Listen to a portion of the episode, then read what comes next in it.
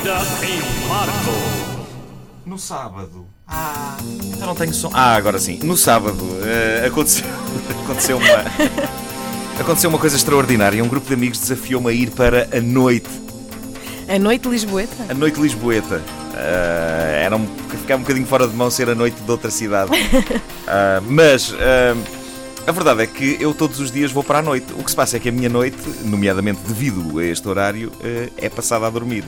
Portanto, vou para a noite, é, vou para a cama. Vais para a cama. Porque a noite está lá, portanto eu vou para ela. Ah, isto irrita-me porque eu gosto da noite. Eu não, eu não só gosto de estar com amigos na noite, como também acho que a noite é ah, uma altura ideal para escrever e para ter ideias. E não há cães a ladrar e não há telefones a tocar e, e pronto. Infelizmente, o que, o que se passa eh, de há uns 10 anos para cá é que eh, não há muito eh, que eu possa fazer na noite que não implique uma cama. Ora, como é sabido, é possível em, em certas ocasiões ter mais divertimento numa cama do que num bar, mas no meu caso, e como ter de acordar eh, bem cedinho para estar aqui a entreter-vos, amigos ouvintes, é uma coisa que me destrói.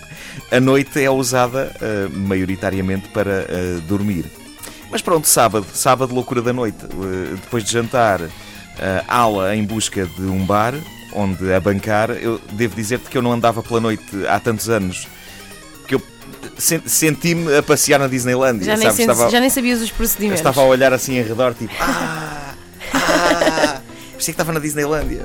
Ah, e e, epá, e se- sentia, sentia meu assim, sentiam-se também assim algumas eh, pessoas que passavam por mim e que claramente não sabiam que eu também sou capaz de andar na noite. Porque há muitas figuras públicas na noite, mas acho que são conhecidas mesmo da noite. E para muitas das pessoas com quem eu me cruzei ontem, eu não tinha eh, existência na noite. E daí o espanto dessas pessoas.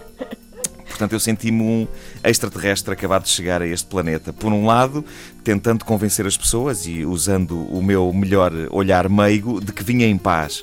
E por outro, com algum receio de que, vindo eu de um planeta diferente, alguém me quisesse atacar e capturar e eventualmente fazer-me uma autópsia. Uh, pronto, tal não aconteceu, ainda bem. A verdade é que foi divertido reencontrar alguns velhos rituais, como a procura pelo bar ideal. Estavam todos a abarrotar, também porque chovia bastante àquela hora. E uma coisa que eu acho admirável é como o conceito de diversão para algumas pessoas consiste precisamente em estar de pé, sem sequer conseguirem conversar, em locais cheios, mas compactamente cheios cheios ao ponto de um tipo conseguir levantar os dois pés do chão e não cair.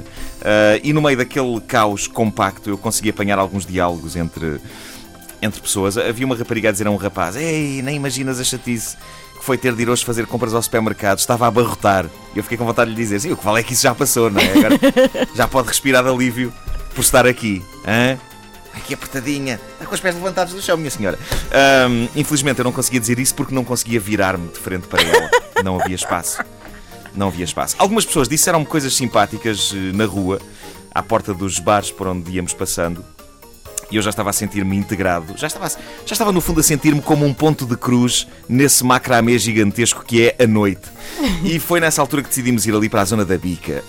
A Rua do Elevador da Bica, e falo agora para quem, ao contrário de mim, não conhece a noite, é uma, é uma das, das artérias.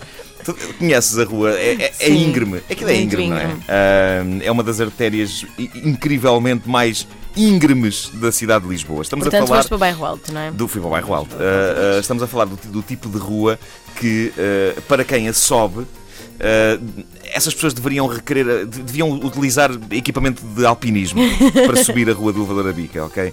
Nós estávamos a descê-la a pé e estava a chover e o piso estava extremamente escorregadio.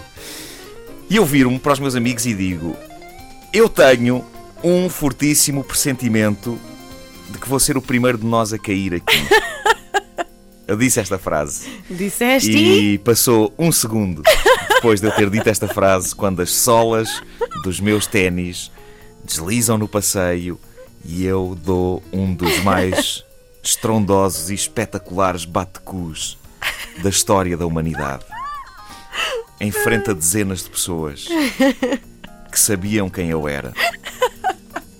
Ora, aqui está uma grande vantagem de trabalhar em comédia, caros ouvintes. É a questão das quedas. Eu acho que é um nível subconsciente. Eu enverdei por esta profissão já a prever esta questão das quedas. Um, um humorista escorregar com os dois pés e dar um tralho de cu numa das ruas mais concorridas e animadas da noite lisboeta, é olhado como é, lá está o Marco. Só podia ser o Marco com as suas coisas. Olha, o que foi que aconteceu? Já um ministro, por exemplo, tem mesmo que ter cuidado com as solas dos sapatos que usa para descer a rua do elevador da Bica às duas da manhã numa noite de chuva. Ah, porque senão. Olha o ministro!